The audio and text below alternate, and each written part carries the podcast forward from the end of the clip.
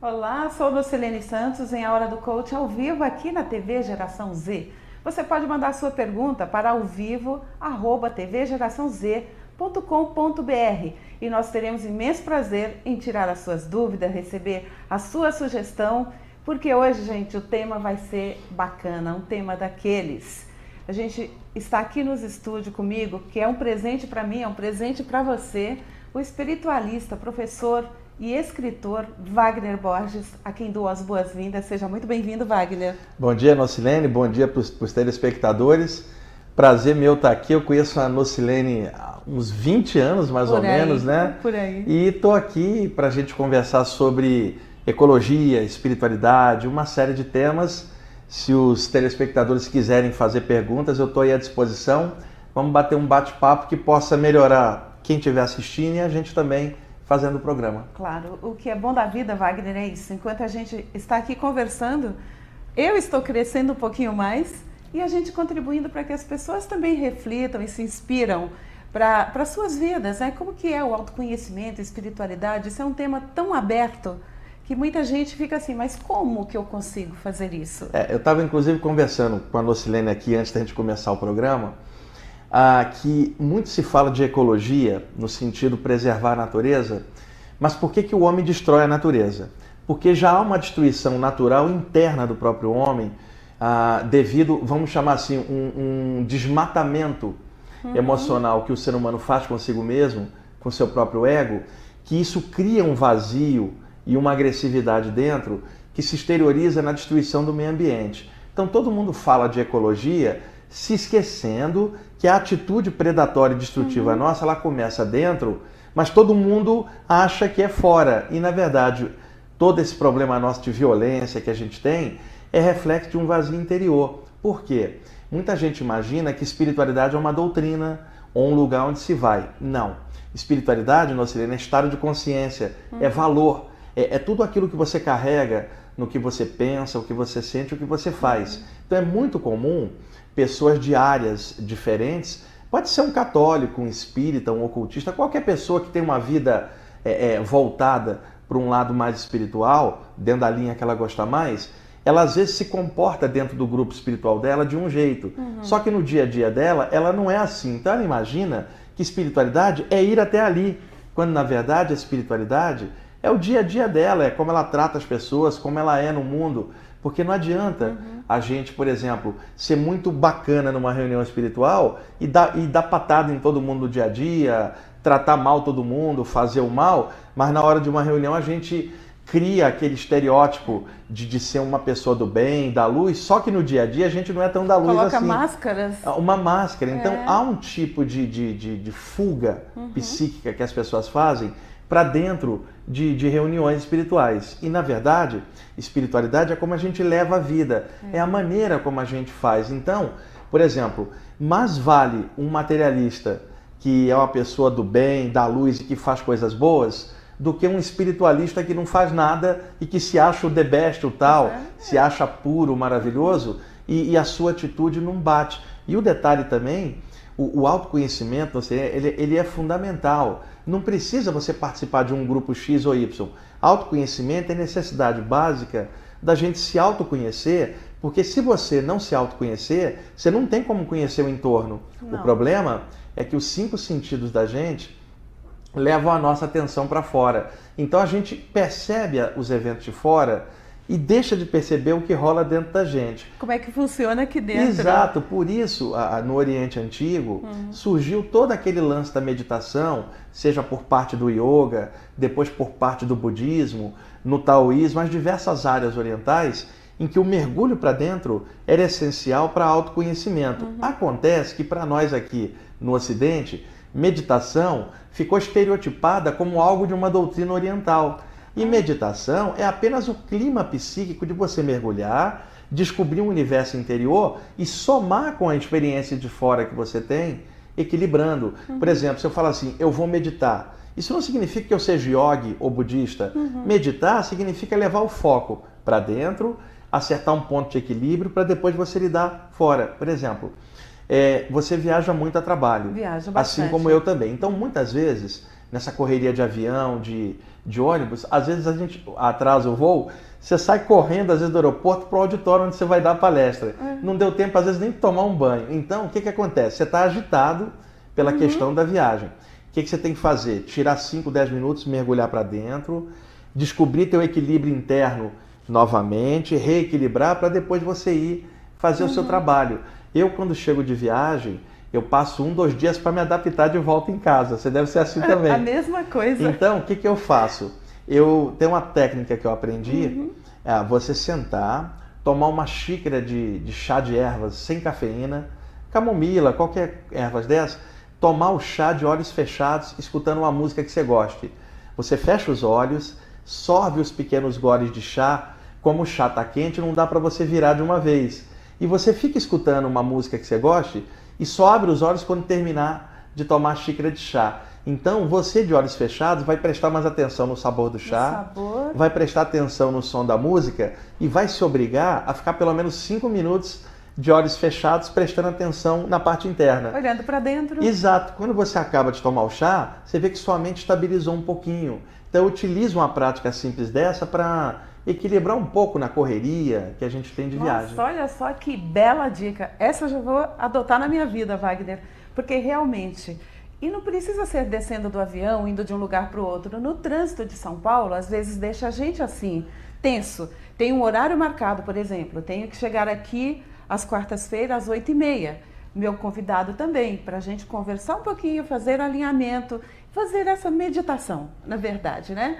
E muitas vezes não dá esse tempo, chega em cima da hora. É, eu, tava, eu cheguei aqui mais cedo e a gente estava batendo um papo gostoso, eu e a Docilei um papo assim sobre um monte de coisas, né? Que se tivesse gravado o papo pois da gente é. antes, ia ser muito, muito legal. Eu vinha no metrô para cá, eu moro no bairro da Saúde, então para vir de metrô aqui para Paulista é mais fácil. E o metrô está muito cheio hoje por causa de greve A de greve ônibus e tal. Ônibus. Então, agora de manhã eu vinha escutando música, uhum. né? Pego um iPod, venho escutando música, ou lendo. Estava lotado o metrô. Então você vê como é que as pessoas estão, uma agitação já natural. Então uma cotovelada de alguém, um encostão de alguém, a pessoa já te olha irritada no meio daquele bolo. Parece lata de sardinha. Você está dentro do metrô, né? Você não precisa nem segurar no ferrinho, você se, se escora no outro. um no outro. Então, já tinha uma pessoa querendo brigar com a outra do lado onde eu estava por causa de um encontrão. E, pra que isso? E isso já de manhã. Uhum. Então, espiritualidade também é policiamento é. mental. Uhum. Então, por exemplo, é, é, o cara me deu uma cotovelada no metrô eu simplesmente relevei. Não tinha como, o cara esbarrou, ele não fez porque quis. É então, a, o policiamento ele evita que você entre num clima belicoso. Então, por exemplo, se eu ali me irrito com aquela cotovelada ou, ou, uma postura inadequada de alguém ali, eu já perco o equilíbrio já de manhã e isso já me destrói de repente o dia. Minha energia fica ruim. Nossa, já e acaba aí, com. É, é, eu começo a me sentir mal comigo uhum. mesmo porque eu percebo que eu não era para ter exacerbado, exagerado aquilo ali. Eu perdi o equilíbrio. Então, espiritualidade é você manter o equilíbrio. E manter o equilíbrio não significa não ter emoções e não ser participativo. Não é isso, não. É o equilíbrio dentro da participação no mundo. Porque nós estamos no mundo para viver.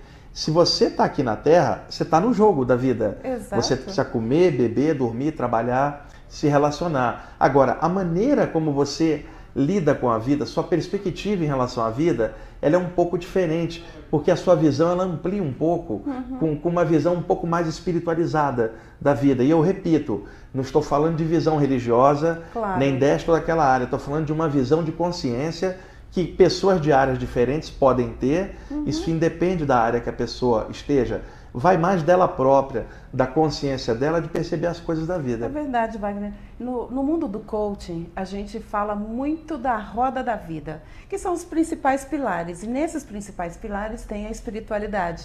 E eu gosto de deixar a pessoa claro para ela essa questão. Espiritualidade não é só aquele ser que você acredita, é a tua vida, Sim. é o quanto você respeita as pessoas e as suas atitudes em relação aos outros. Então, tudo isso é um conjunto de coisa que é de dentro para fora, como você disse, né? Agora, como que a curiosidade é? Vou até falar um pouquinho de você aqui para as pessoas saberem, embora você seja tremendamente conhecido. O Wagner Borges, ele na verdade nasceu no Rio de Janeiro e São Paulo ganhou ele de presente. Veio para cá, pesquisador espiritualista, projetor extrafísico, conferencista, consultor da revista UFO, colaborador de várias revistas, tem um programa já há 15 anos. Na Rádio Mundial. Na Rádio Mundial, todos os domingos, um programa super bacana. Quem vê o Wagner assim, falando de espiritualidade, acha que ele só escuta música New Age e tal. ele é um roqueiro de marca maior. Olha, Lucilene, eu, eu, eu, cresci na década de 70, eu tenho 50, vou fazer 53 anos. Uhum. Então, uh, eu cresci ouvindo Yes, Pink Floyd, Led uhum. Zeppelin, Deep Purple, e eu adoro música, né? Eles são mas, maravilhosos. É, o rock da década de 70, mas uhum. eu também gosto do som negro da Motown americana da década de 60, de Temptation, Stevie Wonder, Marvin Gaye daquela época. Gosto também de MPB, a, de qualidade brasileira. Uhum. Eu gosto muito de Gilberto Gil, Paulinho da Viola é um cara que eu aprecio. Eu gosto de música de qualidade. Agora, devido à minha atuação dentro do contexto espiritualista em geral, as palestras que eu faço e os cursos, eu acabei me aprofundando muito em música alternativa também, a música uhum. New Age, a parte dos mantras, principalmente, que eu me aprofundei muito. Uhum. Então, a, a minha área musical é muito vasta. Agora, se uma nave me abduzisse para outro lugar, viesse um extraterrestre, me abduzisse e falasse, você só pode levar músicas de um gênero, eu pegaria os discos do Yes e do Gênesis da década de 70, eu acho que até os ETs iam gostar disso do lado de lá. Ia adorar, tenho certeza. Também é escritor, você vê, uma pessoa que é de mil e uma utilidade, né? Você, multidisciplinar, é escritor, já tem 11 livros editados, o mais recente dele, esse aqui, Falando de Vida Após Morte a gente não pensa nisso, mas é a única certeza que nós temos na vida. Estamos aqui, como diz o Wagner, numa escola, vestida nos nossos corpos e que um dia a gente vai passar para outro plano. E como se preparar para isso, né, Wagner? Por isso eu fiz esse livro para ajudar quem perdeu um familiar a levantar o astral da pessoa. Não é para não sentir saudade, porque se a pessoa não sente falta da outra, tem algo errado. Mas como administrar essa passagem, essa perda. Né? Uhum. Eu, o livro tem em todas as livrarias grandes, já está esgotando, inclusive, a primeira edição. E, e, a abordagem que eu faço no livro não é religiosa nem não, é uma abordagem espiritualista aberta, bem universalista, porque é o seguinte, Nociane, a única coisa certa que tem na vida é a morte. Então as pessoas não encaram esse tema de frente, elas fogem. Por isso, quando ocorre o fato com ela ou com alguém que ela ama, ela não sabe como lidar, é, ela não se preparou para aquilo. Uhum. E de repente ela fala: fui pega de surpresa. Lucilene, tudo que está vivo está fadado um dia a ir embora. Uhum. Nós somos pacientes terminais que não sabemos o dia final. Nós podemos chegar a 90 anos, mas de repente podemos morrer essa semana mesmo, a gente não uhum. sabe. Então, não é surpresa rolar morte para algo vivo. Então, a surpresa tá em que a pessoa não pensa naquilo, porque é um tema realmente espinhoso, ninguém gosta desse tipo de assunto, e quando ocorre ela não está preparada para lidar com isso. Supostamente, as diversas religiões deveriam preparar melhor as pessoas para isso, mas muitas vezes não é isso que se vê. Não, né? E mesmo, mesmo dentro dos meios espiritualistas, você não encontra um preparo adequado. Eu conheço muita gente que é espírita, que é ocultista, estudam comigo, muitos, e que não estão preparados para o fato. A, a primeira coisa que eu notei, quando eu tinha 15 anos e comecei a entrar nesse tipo de estudo, por causa das saídas do corpo que rolavam comigo uhum. durante o sono, era que justamente ah, esse tema da morte era uma coisa tabu, que a gente precisava tirar, não por gostar do tema, mas para entender a possibilidade e diante dela a gente reagir melhor. Eu não estou dizendo gostar, mas morte é fato. É, né? Vai é rolar. Fato. Então, nós, como lidar com esse. Como ter uma perspectiva diferente para lidar com essa coisa tão difícil, mas uma perspectiva que possa ser aplicada na vida da pessoa, independentemente de doutrina, tá? Porque morre o católico, morre o materialista, morre o hindu, muçulmano, judeu, espírita, ocultista, teosofista, morre todo mundo. Todos, todos né? nós vamos. E o pior, Dona Silene, que é uma decepção que eu encontrei, pelo menos inicialmente, hum. me decepcionou quando eu era bem jovem, eu achei que dentro dos meios espiritualistas eu encontraria uma espécie de compreensão melhor dentro dessa temática. Que nada. Não encontrou. Eu encontrei médiums com medo de espíritos. espíritas com medo da morte acredito, mais do que o materialista, Wagner, não é possível. estudantes espiritualistas com ego maior do que o outro que não estudava nada. Então, é, quando eu observei isso, eu falei, eu não quero ser assim. Uhum. Eu gostaria de desenvolver uma espiritualidade um pouco mais aberta, em que a, a própria espiritualidade me levasse para dentro de mim mesmo, uhum. para confrontar as coisas estranhas que eu dentro, para melhorar a, a, minha manifestação. Então, por isso que eu comecei a, a lidar com essa temática também, não só pelas experiências que eu tinha, mas porque eu observei claramente que mesmo as pessoas que estudavam temas espirituais tinha um monte de bloqueios em relação às próprias coisas espirituais. Uhum. E como eu estava lidando com aquilo de uma forma mais aberta, eu não tinha aquele tipo de bloqueio. Foi por isso que quando eu tinha 19 anos, eu comecei a dar palestras e aulas. Hoje eu estou com 52, eu estou nessa vida há 30 e poucos anos, falando dessas coisas é, é, com muita gente, escrevendo, para tentar clarear um pouco esse tema. Nossa, que lindo. A gente está chegando aqui no, no final do nosso primeiro bloco, a gente vai continuar.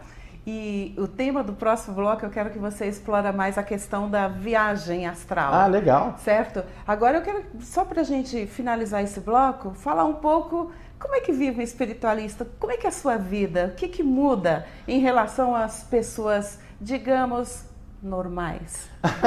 Primeiro, o, o conceito de normal é muito relativo. É muito relativo. A gente sabe que o que é normal numa cultura pode ser diferente Totalmente na outra. diferente na São outra. valores culturais diferentes, né?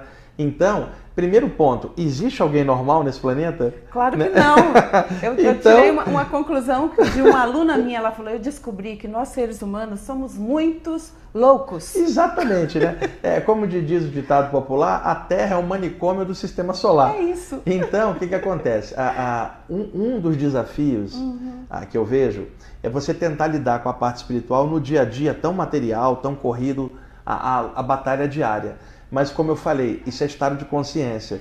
Então, por exemplo, o fato de alguém gostar de uma temática espiritual não significa que ela esteja fora da vida. Por exemplo, eu gosto de música, eu gosto de namorar, eu tenho muitos amigos, eu gosto de, adoro sair, por exemplo, uma noite de sábado para um restaurante e ficar falando besteira com meus amigos, contando piada, sabe? Eu gosto de futebol. Agora, a perspectiva que eu tenho em relação a tudo isso é, é, me dá uma visão um pouco diferente. Eu não estou falando isso a partir de ego, a um ponto de vista meu egóico, não. Estou falando a, a, partir de uma visão a, a, mais aberta. Então, por exemplo, é uma pessoa com um nível de consciência bom, não vou dizer total, mas razoável, ela é incapaz de fazer um mal para alguém deliberadamente, porque ela conhece as leis da natureza, sabe que toda causa gera efeito e tudo aquilo que ela projetar na jornada dela, eventualmente vai retornar de formas diferentes, é. o universo vai trazer de volta. Então, alguém que estuda qualquer temática espiritual de forma séria é incapaz de prejudicar o outro, porque sabe que na verdade vai estar ferrando com ela própria. Claro. Também há uma, uma forte vontade de você ser produtivo em relação ao meio, fazer algo bom. Uhum. A gente estava conversando aqui antes, uhum. você também dá aula. Como é legal você chegar numa turma e, esclarecer um tema, ver os olhos brilhantes é. dos alunos, sabe? De cerrar horizontes para eles. Não é dizer o que eles têm que fazer, mas abrir o horizonte para permitir que eles entrem. Né? num outro universo, numa outra maneira de ver. É outra perspectiva. É, isso é um tipo de ajuda que ninguém vê. É. Porque as pessoas imaginam que ajuda é a ajuda de dar isso ou dar aquilo. Não. Mas você remover o véu da ignorância, remover o véu de coisas estranhas e ajudar a pessoa a abrir o horizonte mental dela, isso é um benefício extremo, é extremo. que a gente faz, porque você remove aquela capa de ignorância uhum. e abre uma nova perspectiva que pode mudar a vida inteira da pessoa e torná-la mais produtiva. Mais produtiva, mais feliz, uma pessoa que encontra o seu caminho, né, Wagner? A questão toda é essa, é esse véu que fica aqui é, diante é um véu. dos olhos. E, e, sempre que alguém me pergunta assim, Wagner, que caminho que você indica, aonde que eu devo ir? Eu falo, ó, eu me recuso a indicar caminho. Claro. Isso é de foro íntimo. Porque o lugar que agrada alguém pode desagradar o Sim. outro. Uhum. As pessoas têm características diferentes. Um é mais auditivo, o outro mais tátil, é. o outro mais visual, um é mais técnico, o outro é mais místico. Então eu acho que a pessoa deve, ela mesma, buscar e ela deve encontrar a praia dela por ressonância.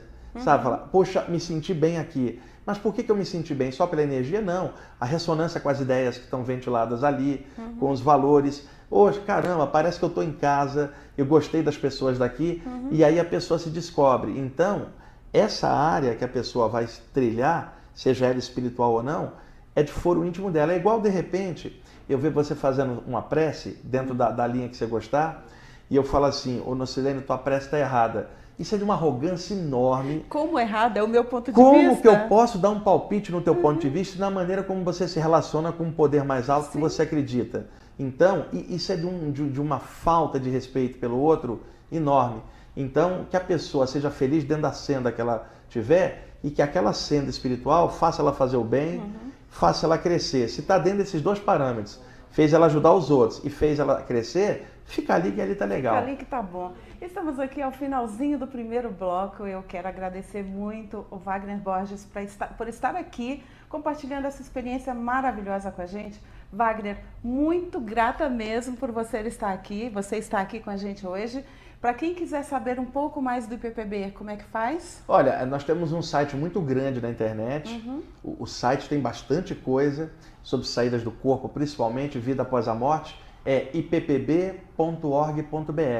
ippb.org.br. É, eu faço palestras todas as sextas-feiras, às 20 horas, no bairro do Ipiranga, gratuitas há mais de 20 anos aqui em São Paulo, sobre a temática espiritual em geral, sempre com uma abordagem bem uhum. eclética, bem universalista. Eu já estive lá, gosto muito. Sinto falta de não, não estar podendo ir, mas eu vou voltar, Wagner, pode esperar. A gente vai um rápido intervalo, Wagner. Daqui a pouquinho a gente volta e você, audiência, espera que tem muito mais. Sou Nocirene Santos, falei com o professor Wagner Borges em A Hora do Coaching, aqui na TV Geração Z.